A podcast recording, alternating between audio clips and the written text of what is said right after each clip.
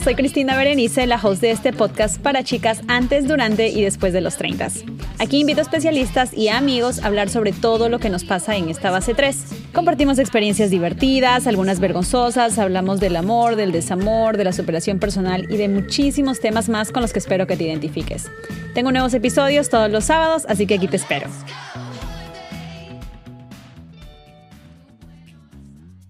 Hola chicas, ¿cómo están? Bueno, mejor voy a empezar con el de buenas, buenas. ya llegó por quien lloraban. Sorry, mil disculpas por el pequeño break que me tomé la semana pasada. Como les dije, he estado súper llena de trabajo, así que como me imagino muchísimas de ustedes tienen un montón de cosas también en la casa, con los niños, en el trabajo, pucha, no sé, hasta con el tóxico. A veces nos llenamos tanto, tanto, tanto nuestro horario que no tenemos pero ni media hora y bueno, me pasó la semana pasada, así que mil disculpas. Pero como les prometí en Instagram, este episodio es un episodio del recuerdazo porque vamos a hablar sobre las telenovelas. Y para eso he invitado directo desde el DF, desde México, a mi amiga Paola. Hola Pao, ¿cómo estás? Hola, Bere, muchísimas gracias por invitarme a tu podcast que me encanta y por invitarme especialmente a este episodio. Yo necesitaba tu acento del mero, mero México. No sé qué tanto te lo puedo hacer así como que me pegaba a las novelas, pero a leer lo posible.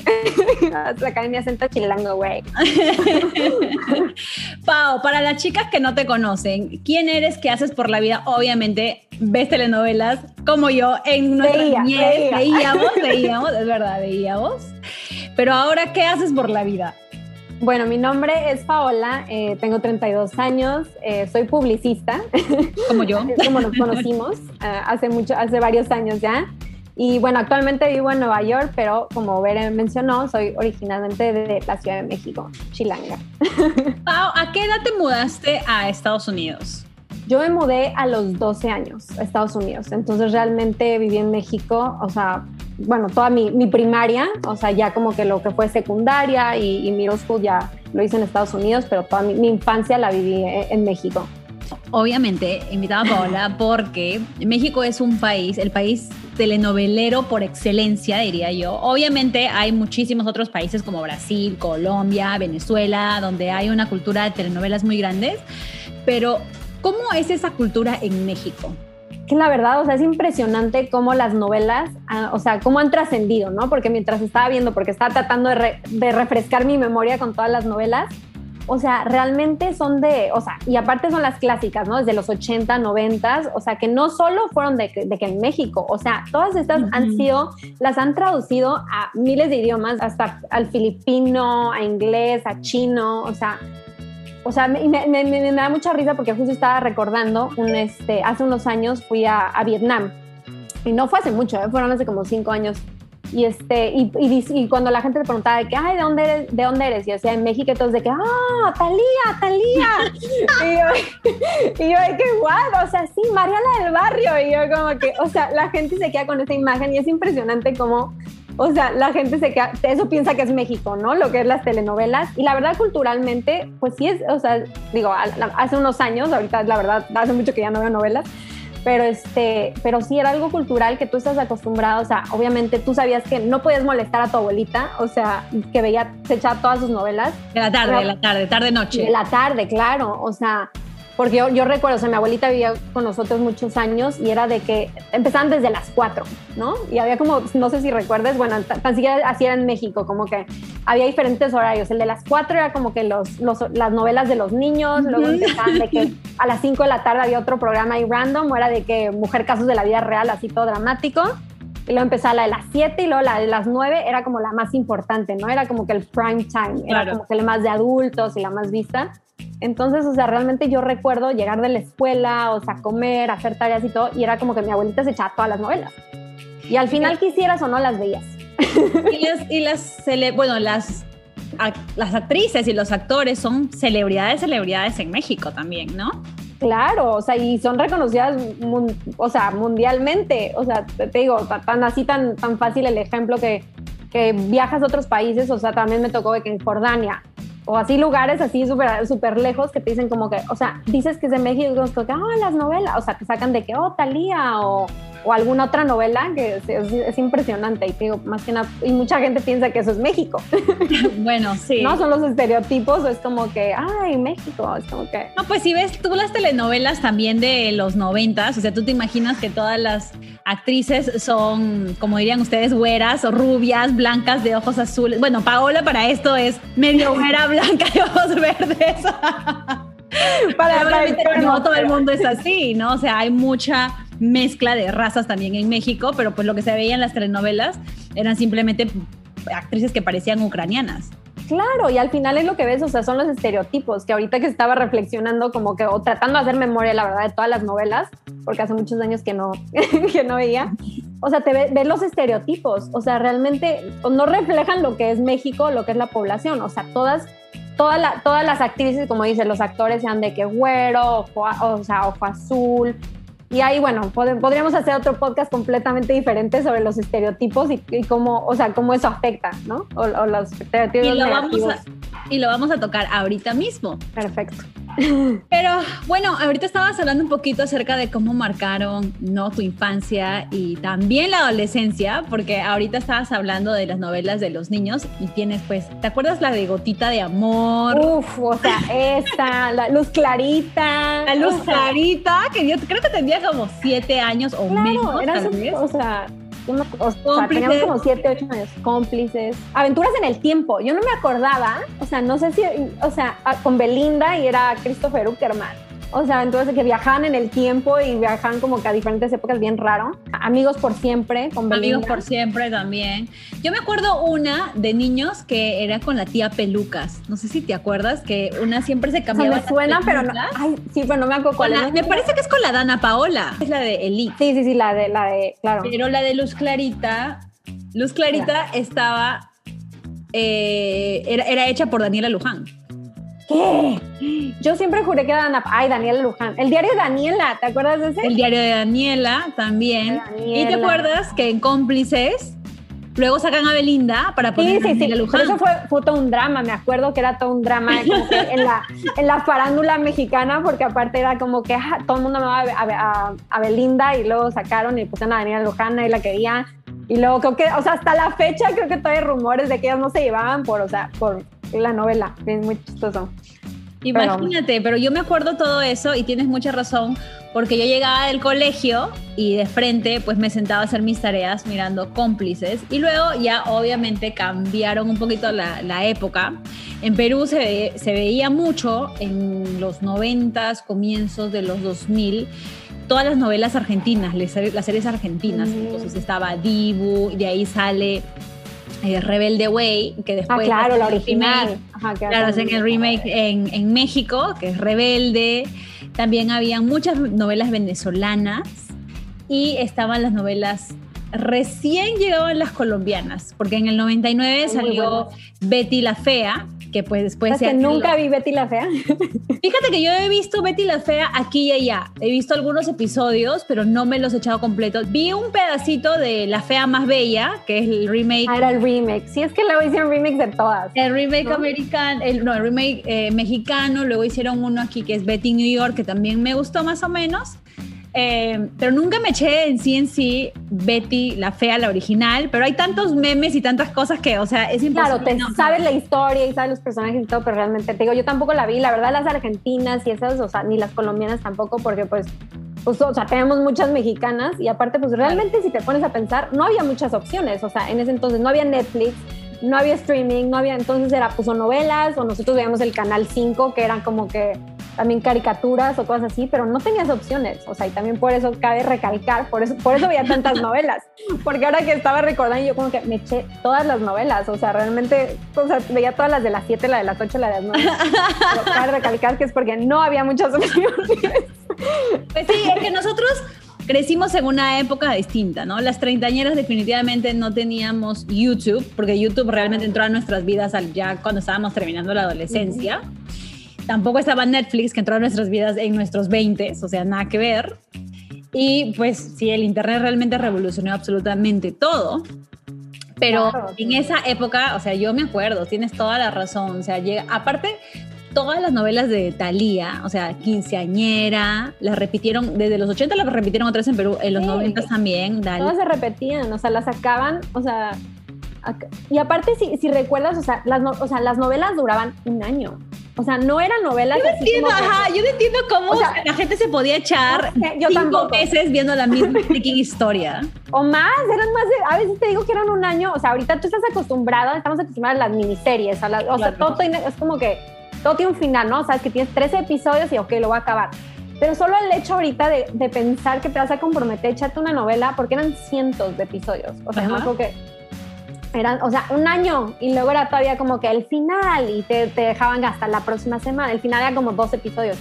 O sea, realmente el la gente se comprometía y estaba como que muy, o sea, metida en la historia, en todo lo que pasaba. Imagínate para echarte tantos meses. Todavía funciona, ¿no? Porque los formatos aún siguen saliendo. Ahora están las novelas turcas de moda.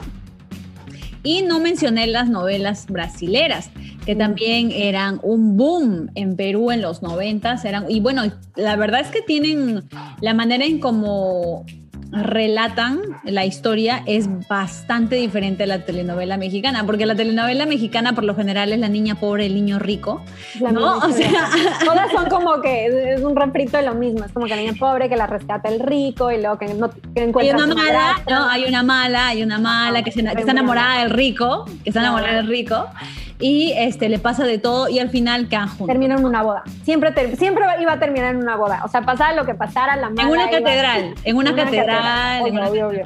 Porque todo era, o también, y hasta culturalmente otra vez todo religioso, ¿no? Si te acuerdas, hasta, hasta como que la- las, las mismos personajes, me acuerdo, o sea, eran como que las muchachas que trabajan en la casa o la mamá, todos eran súper religiosas y siempre como que metían, como que rezaban o pedían, sufrían, ¿no? Era como que otra vez cultural. O sea, la que hizo su carrera a través de, creo que gracias a pedirle a la Virgencita de Guadalupe llorando, es Victoria Rufo. O sea, hello, Claro, la madrastra en todas. O sea, la, La como que- madrastra.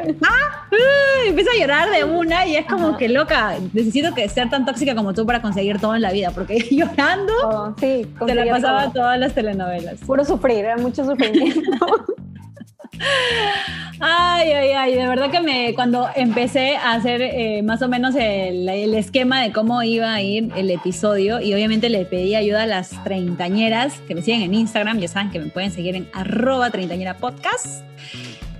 Me sacaron una cantidad de telenovelas que yo estaba así de como que, oh my gosh, ¿de dónde salió tanto? Y todas nos las echamos. Así que vamos, Y eso Vamos a hablar. no lo aceptabas, ¿no? Muchas veces era como que te daba pena, o era como que no, yo, era como, como un gusto culposo. Obviamente todas se las echaban. Y, y, y lo, y lo ves, porque cuando empe- empezaste a preguntar, o sea, todo el mundo sacaba de que mil novelas, yo ni me acordaba que existían. Imagínate que hasta ahora siguen sacando, creo que han, probablemente 10 veces han pasado María la del Barrio en Perú y ahorita la estaban, No. la estaban pasando. Sí, oh my gosh. Yo no Todavía, pero 40 años después. o sea, sigue remontando en rating. a- o sea, es una cosa increíble. Imagínate, tanto así las telelloronas todavía siguen marcando nuestras vidas.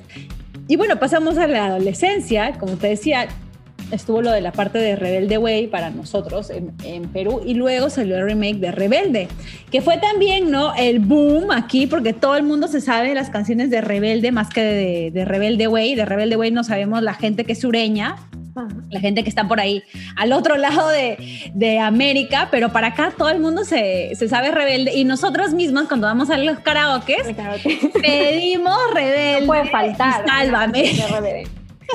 O sea, ya- o sea, con el hecho de que acaban de hacer un, un concierto, ¿te acuerdas? O sea, creo que Ujú. durante la pandemia o algo se reunieron y creo que vendieron muchísimo y fue como que todo un éxito. Porque la gente, o sea, obviamente son de esas cosas de tu, de tu juventud y de las treintañeras que te acuerdas y es como que un flashback. Ujú. Sí, incluso me acuerdo que en esa época Dulce María, que no me acuerdo cuál era el nombre de ella en, en Rebelde. Roberta, Roberta. Roberta. Y tú, no, no me acuerdo. Roberta. me acuerdo que traía el pelo rojo y supuestamente el tinte de ella estuvo sold out, o sea, lo vendieron, no lo podían conseguir ni en México ni en Estados Unidos porque todo el mundo quería ser Roberta y teñirse el pelo de rojo. Sí, fue toda una sensación RBD. Sí, así que vamos a recordar, hablando de algunas, de algunas de estas telelloronas, hay frases que han marcado la pauta y que se han quedado en el recuerdo. Así que me vas, yo te voy a decir una frase y tú me vas a decir quién la ha dicho. Ojalá que no hayas hecho trampa, Paola. ¿eh? No, no, no. Voy a, voy a, ver si me acuerdo, voy a ver si me acuerdo. Porque te digo, mi memoria me falla, pero a ver, voy si no voy a adivinar. vamos a ir por el ping pong, chicas, pero antes vamos a poner, obviamente, esta parte para que nos empiece a transportar en el tiempo. Televisa presenta. Ahora sí vamos a empezar. A ver. Ay. Odio ser pobre, lo odio, lo odio. Para ellos es muy fácil. ¿Quién dijo la famosa frase odio ser pobre, lo odio? Teresa, obvio. Oye, Teresa era una maldita interesada, pero ¿sabes qué? Yo quiero ser Teresa. La verdad, porque tiene toda la razón. Yo no quiero ser pobre, lo odio. Es justo lo que te iba a decir, como que porque estaba pensando, si pudieras ser un personaje de una telenovela, ¿cuál serías de, las, Uy, está buena esa. Pero, uy, no sé, ¿eh?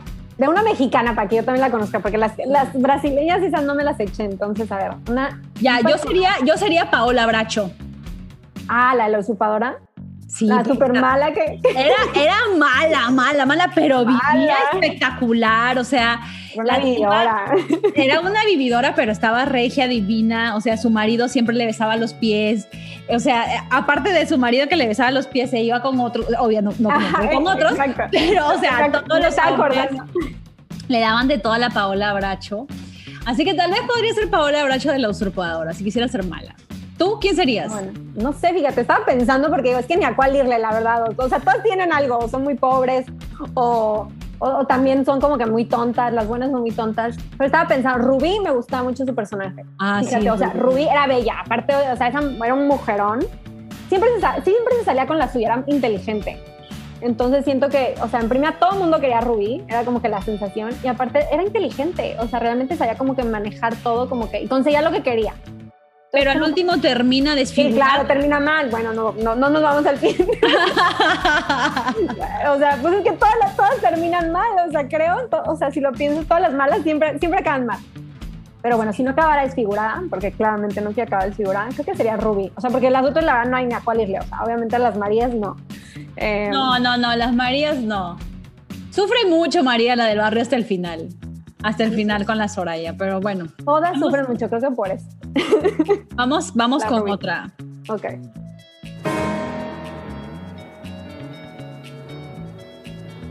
Te voy a cortar la lengua y te voy a sacar los ojos. ¿Te parece suficiente? La usurpadora. Ah, sí, sí, la Paola Bracho era una maldita. Ah, bueno, no, es que no me acuerdo de los, de, los, de los nombres de los personajes, pero sí, obviamente es la voz de la Gabriela Spani, que era una maldita. Sí, y ella, ella es venezolana y tuvo muchísima acogida en México. Le hizo como no sé cuántas telenovelas por ahí. Ahora sí, de ella ahora. Siempre me pregunto como que dónde están todas esas actrices Ahí te va. Creo que esta es una de las más icónicas, de las icónicas, de las icónicas. me la tengo que saber, a ver. Por excelencia, o sea. ¿Qué haces la limpiada? Así es que era de este de quien estabas enamorada, maldita limpiada. ¡De mi nacito! Pues te dije que no se te ocurriera poner los ojos en él. ¡Y los pusiste! ¡Escuincla babosa! ¡Te atreviste! ¡Pero te va a besar! ¡Te va a besar! María la del barrio. ¿Y quién lo dice? Soraya. Soraya, pues Soraya Montenegro. Ella es de las malas de las malas. Pero aparte, o sea, te pones a ver ahorita las imágenes, o sea, ¿no? Las escenas y es como que, o sea, como era mala. Esa tipa, o sea, la agarró a la pobre, la cacheteó, cacheteó al Nandito, lo manda a volar. o sea, un poco violenta. Sí, no, ella sí que de verdad que, o sea, se mete con el padre, después se mete con el hijo, después se quiere volver otra vez a meter con el padre, lo agarra, al Nandito lo agarra con, la, con las tijeras. sí, con las tijeras. Wow, o sea, qué violencia. Y luego la otra también, como le decía, maldita pepenadora, ¿no? Espérate, espérate, otra adelante, otra Ah, adelante. ok, ok. Por ahí va, por ahí vamos, por ahí A vamos. ver, a ver, vamos. vamos. Aquí te va, aquí te va la siguiente. De nuevo la vida me dice que el amor no es para mí, que es un sentimiento que tengo que enterrar. Nadie me va a dar la oportunidad de demostrar cuánto puedo amar. Ay, no, qué dramática. ¿Quién crees que es? Betty la fea. Es Betty la fea, la fea. la original, o sea, con ese acento imposible. Exacto, aunque, no, aunque nunca la vi, obviamente el, el acento y, y la voz y todo la reconozco inmediatamente. Es Betty la fea. La pobre siempre lloraba por el señor Armando. Siempre sufría.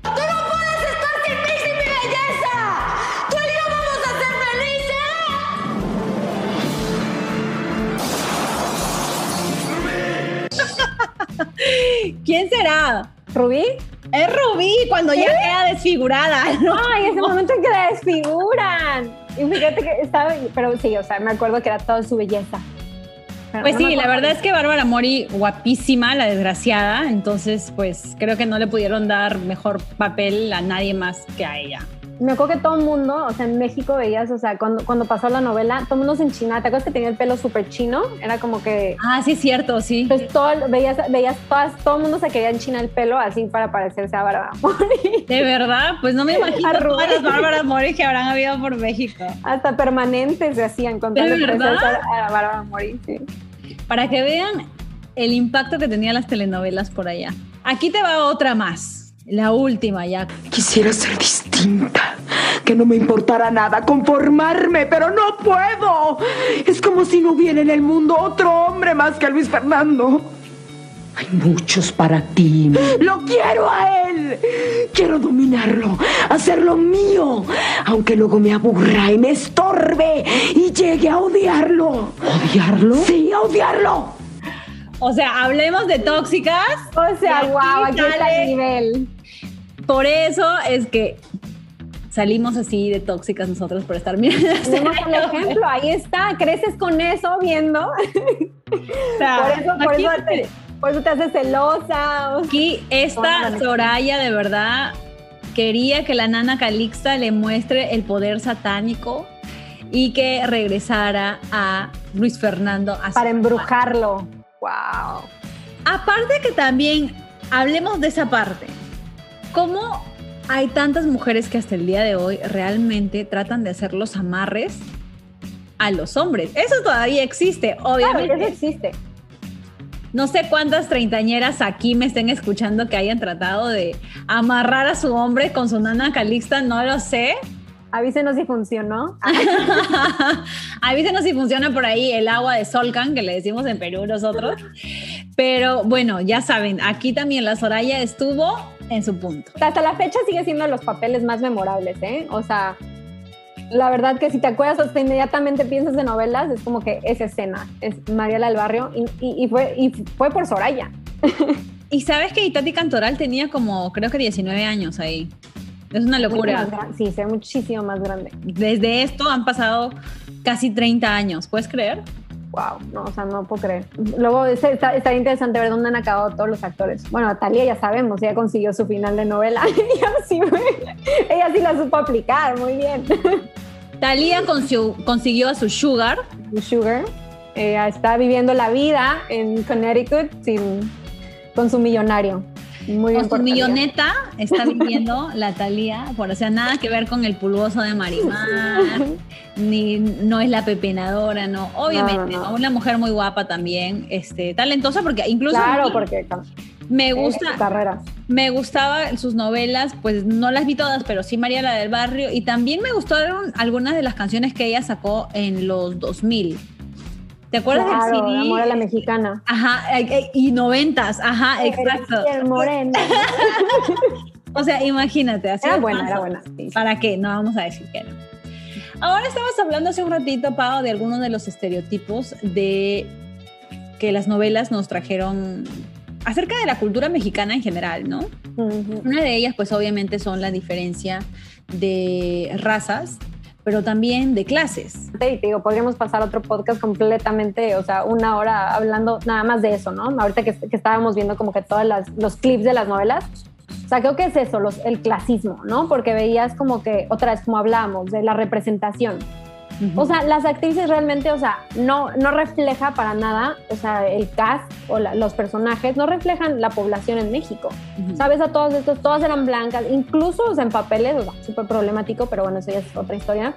En, en- en papeles, o sea, donde que, que hablábamos justo de que era, era indígena, ¿no? Ujú. O sea, ver a la Adela Noriega, que es más blanca que no sé qué, y como que le pintaban solo le ponían sus trenzas y ya con eso era indígena. Pues no, o sea, y veías, o sea, y ves la diferencia, o sea, te digo, súper problemático si te pones a analizar, obviamente, porque ves, o sea, la, la- la gente como que de la tez, de tez más morena, siempre era como que la servidumbre, ¿no? Sí, pues. Eran como que, y al final no lo sacan de esos papeles, o sea, sigues viendo, si vieras novelas ahorita, que te, te no, te- realmente no tengo, tengo muchos años sin ver, pero era la misma gente que estaba en los mismos papeles, encajados en los mismos papeles, y luego, bueno, la que tenía los ojos claros y era blanca, siempre era la señora rica, o la, la, que, ten- la que vivía en una mansión o estaba en el club con sus amigas y como que no tenía mayor preocupación más que como que vivir la vida y es como que el marido y, y en cambio las otras, o sea, la, la gente que, que no era blanca o que no eran moren, o sea, o que eran más de tez morena, eran siempre los, los, la servidumbre. Ujú. Y la aparte que los trataban mal, o sea, si te pones a ver, o sea, de, de verdad, o sea, eso es lo que, o sea, el clasismo que yo digo, a la fecha yo creo que sigue habiendo novelas, digo, tengo mucho tiempo sin ver, pero que todavía se refleja eso y que está mal, o sea, que, y es algo que, que- porque así creces y así, está, así te inculcan, imagínate. Y eso es lo que ve la gente y de todas las clases en México. No Eso es- necesariamente. Eso es lo que te iba a preguntar, porque en Perú existe todavía muchísimo clasismo. Me parece que también en México todavía existe mucho de eso, ¿no? Y es Uf, un poco, muchísimo, un poco el reflejo de la sociedad también. Muchísimo. O sea, yo creo que es un, o sea, en, en- en general yo creo que en Latinoamérica, ¿no? Sí. o sea, existe muchísimo y, y, y que- que a dónde llegas en la sociedad, o sea, depende de, de tus conexiones o depende de tu, de tu color de piel o depende obviamente de tu entorno. Entonces, eso es lo que está realmente como que, o sea, está Reflejado pésimo, obviamente, y, re- y lo reflejas, o sea, lo ves desde aquí. O sea, tú, si, si un hombre rico, y lo ves, o sea, si, si eres pobre, si, no vas a salir de la pobreza si un hombre rico no viene a tu rescate, ¿no? O si no te enamoras del millonario que te va a sacar de la pobreza y ya te va, o sea, no hay otra manera de salir de la pobreza. Ajá. O sea, esos son los, los estereotipos y son las cosas que te enseñan en las novelas y que desde, desde los siete, si estás desde los 7, 8 años viendo eso, imagínate, es como que con lo que creces, no, pues o sea, obviamente necesito encontrarme al marido guapo o millonario o digo, también otra vez, o sea, el estereotipo, el rol de la mujer, ¿no? Todas siempre están en su casa, o sea, to- todas son- súper sumisas, o sea, atienden al esposo, a ver, muchísimo machismo también, si te pones a ver en las Sí. en las novelas viejas. Ahorita espero hayan cambiado un poco y progresado. Pero al final, o sea, ves cada cosa, o sea, desde violencia doméstica que les pegaban y era así como que como cualquier cosa. Incluso estamos viendo de las Soraya, o sea, como golpeaba a todo el mundo y era como que jajaja y era aceptado, ¿no? Sí, justo es algo que yo estaba viendo, eh, lo que hacía el recuento y me preparaba para el episodio, que ahora realmente ese tipo de escenas ya no se ven tanto, ¿no? O sea, los golpes, tanto, tanta violencia hacia, la mujer, ya no lo ves tanto como lo veías en las novelas, pero ahora ha cambiado muchísimo el concepto porque pues ya hay novelas que son un poquito más tipo sitcom, ya no son tan largas, eh, ahora se enfoca muchísimo también en los narcos, en todo Sí, este tema que realmente eh, creo que ha abarcado, ya no es tanto como decíamos antes, ¿no? La historia de la chica pobre con el chico rico, ahora es como que el narco Claro.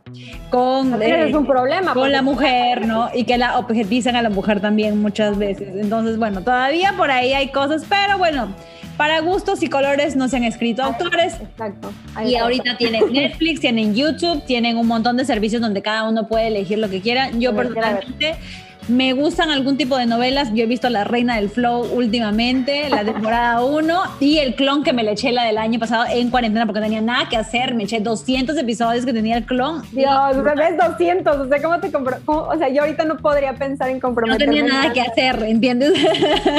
en la cuarentena. No, y, aparte que la calidad va subiendo, ¿no? Obviamente va mejorando. Obviamente, si ves ahorita las, o sea, lo que decías de las narco, los narconovelas estas de Telemundo, o sea, la producción, o sea, súper buena. Eh, las turcas, las turcas son buenísimas. Digo, yo no las veo, pero mis papás estaban viendo hace un año, yo creo una, o sea, y es espectacular los, o sea, la escenografía y todo. No, no se compara con Mariela del Barrio, obviamente con los...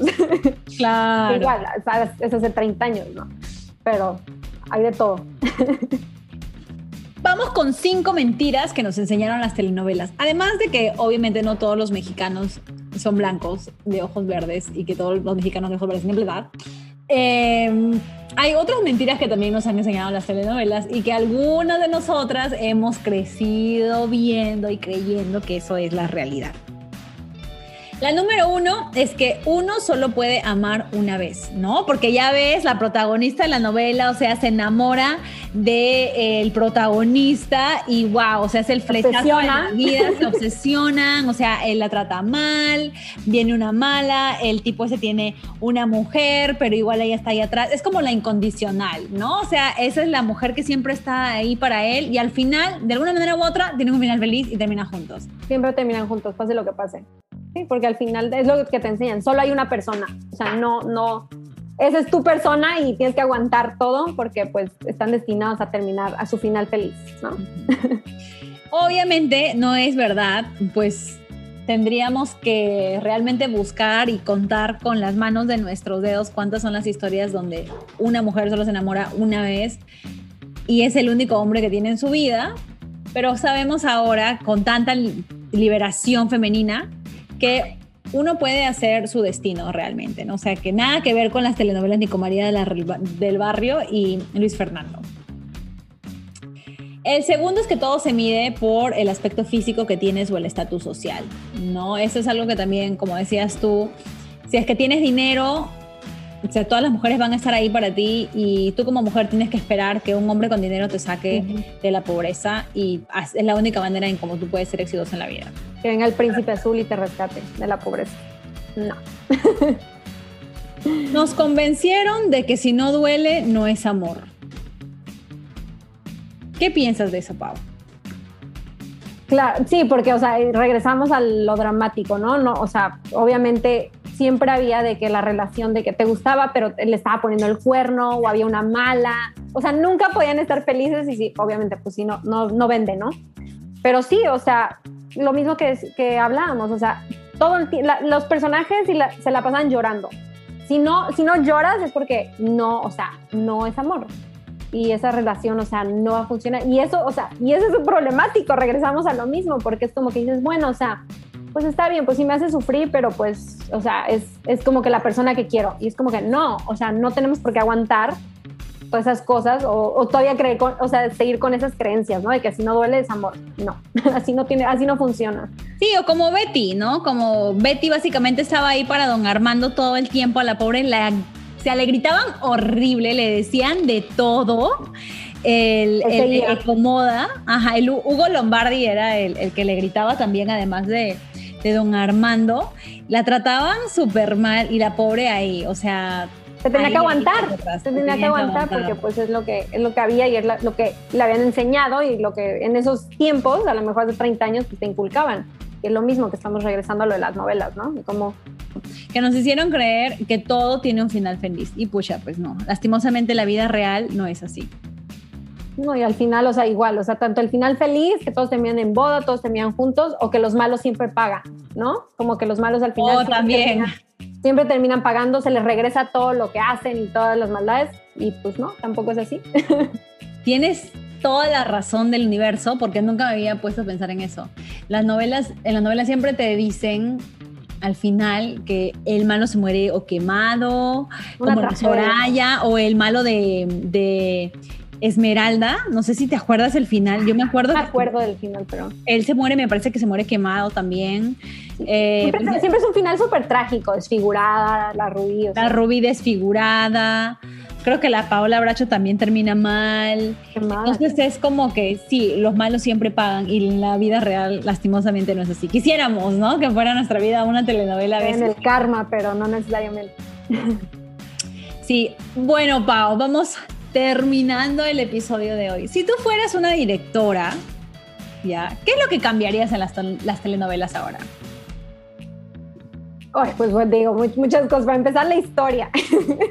no, o sea, obviamente, no, puedes volver a usar la misma historia que hablábamos de hace 30 años, igual porque la mentalidad progresa y porque son cosas que no son aceptables, ¿no? O sea, lo que hablamos del clasismo o de, de la representación, o sea, incluso como, como los personajes son todos blancos. O sea, digo, obviamente creo que sería muy diferente si yo tuviera que hacer una novela eh, sería, más, sería más apegado como que a, los tipos de series de Netflix, más alta calidad, pero igual de representación creo, porque igual, o, sea, o sea, viendo los videos y todo, es como que no representa nada a nuestros países, incluso, no, no sé si a lo mejor como que en las novelas como que peruanas o colombianas, pero te digo, lo en México lo ves y es como que el 90% de la población... O sea, no es blanca y porque, o sea, el estándar, los estándares de belleza no son realistas. Claro desde que lo ves, o sea, incluso las, bueno, las de Telemundo son todavía peores, ¿no? Porque son todavía más como que está súper de que cuál pasos y pelo perfecto. Pero es eso, es como que no, no implementar esos estándares de belleza y que son, que no, que no pueden, no lo pueden, o sea, no son realistas.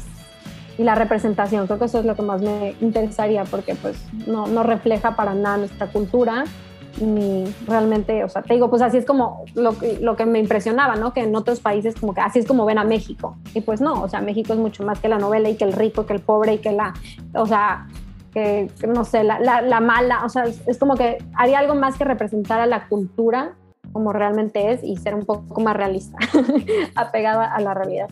Sí, también tienes mucha razón cuando dices en los estereotipos de belleza, ¿no? En, en Perú por lo último que he visto, realmente ya no he visto muchas novelas últimamente de, Perú. Lo, lo, último que vi fue Al fondo del sitio y creo que me parece a mí que dentro de la comedia había muchísima representación. Realmente los, los actores y las actrices se veían como pues la mezcla que somos de razas en, en Perú.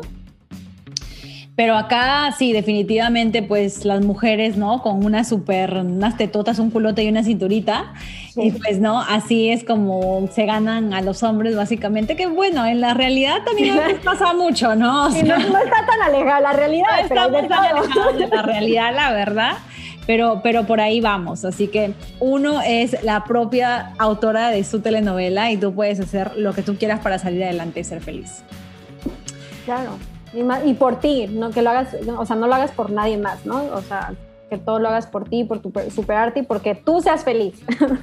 Oye, Pau, muchísimas gracias por estar hoy en el episodio de las Telelloronas conmigo.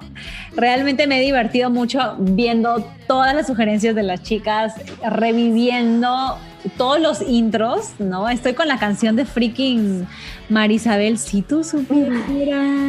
La oh que poner. Y entre ese y el sapito, y el sapito, no, sapito. La verdad, las introducciones eran muy buenas. O sea, sí era como que había una hasta de Enrique Iglesias. O sea, que Esta era la de... Nunca te olvidaré, ¿no? Pero nunca te olvidaré. Así te digo, o sea, imagínate Enrique Iglesias cantando en novelas. Y ahí estaba Edith González. Edith González, hasta Luis Miguel llegó a cantar en una, o sea, te digo, las introducciones eran buenas. Abriendo el baúl de los recuerdos, o sea, podríamos seguir hablando horas de las novelas y de todo. la verdad que sí. La verdad que sí. Oye, Pau, muchísimas gracias por estar aquí. Si quieren seguir contenido de viajes, porque ella siempre está poniendo fotitos viajes y comida. De viajes y comida. Qué mejor vida que eso. Exacto, es lo que más me gusta, entonces, pero con eso me pueden seguir para ver tips de viajes. Así que tips de viajes ahí la pueden seguir a Pau en P Cuevas. P Cuevas en Instagram, ya saben, chicas. Un besote. La próxima semana regreso, les prometo. Ya no les voy a deber más episodios. Así que estamos hablando, chicas. Un besote. Chao. Muchas gracias, Bere. Gracias por invitarme.